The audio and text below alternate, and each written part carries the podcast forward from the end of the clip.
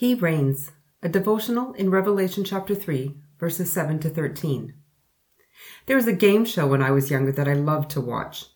One of the games was choosing which door to open and which door to avoid.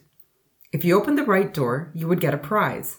But if you opened the wrong door, well, you lost the game. The church in Philadelphia also had a door, but theirs was being held open by Jesus himself. What kind of door do you suppose it was? I think there are two possibilities. First, I think Jesus holds open the door of salvation.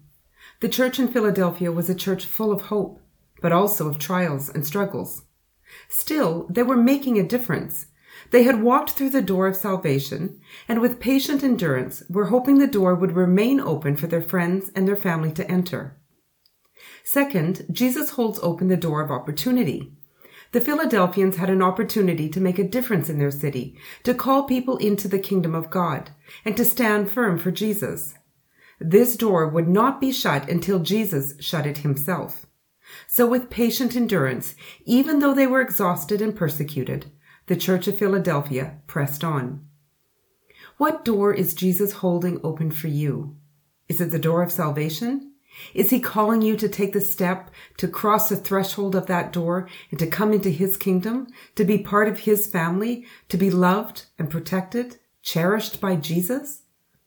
Or maybe he's holding open the door of opportunity for you and there's something you want to try, a person you want to share the gospel with, a family member who needs to meet Jesus. Like the church in Philadelphia, we all need patient endurance to press on and press forward.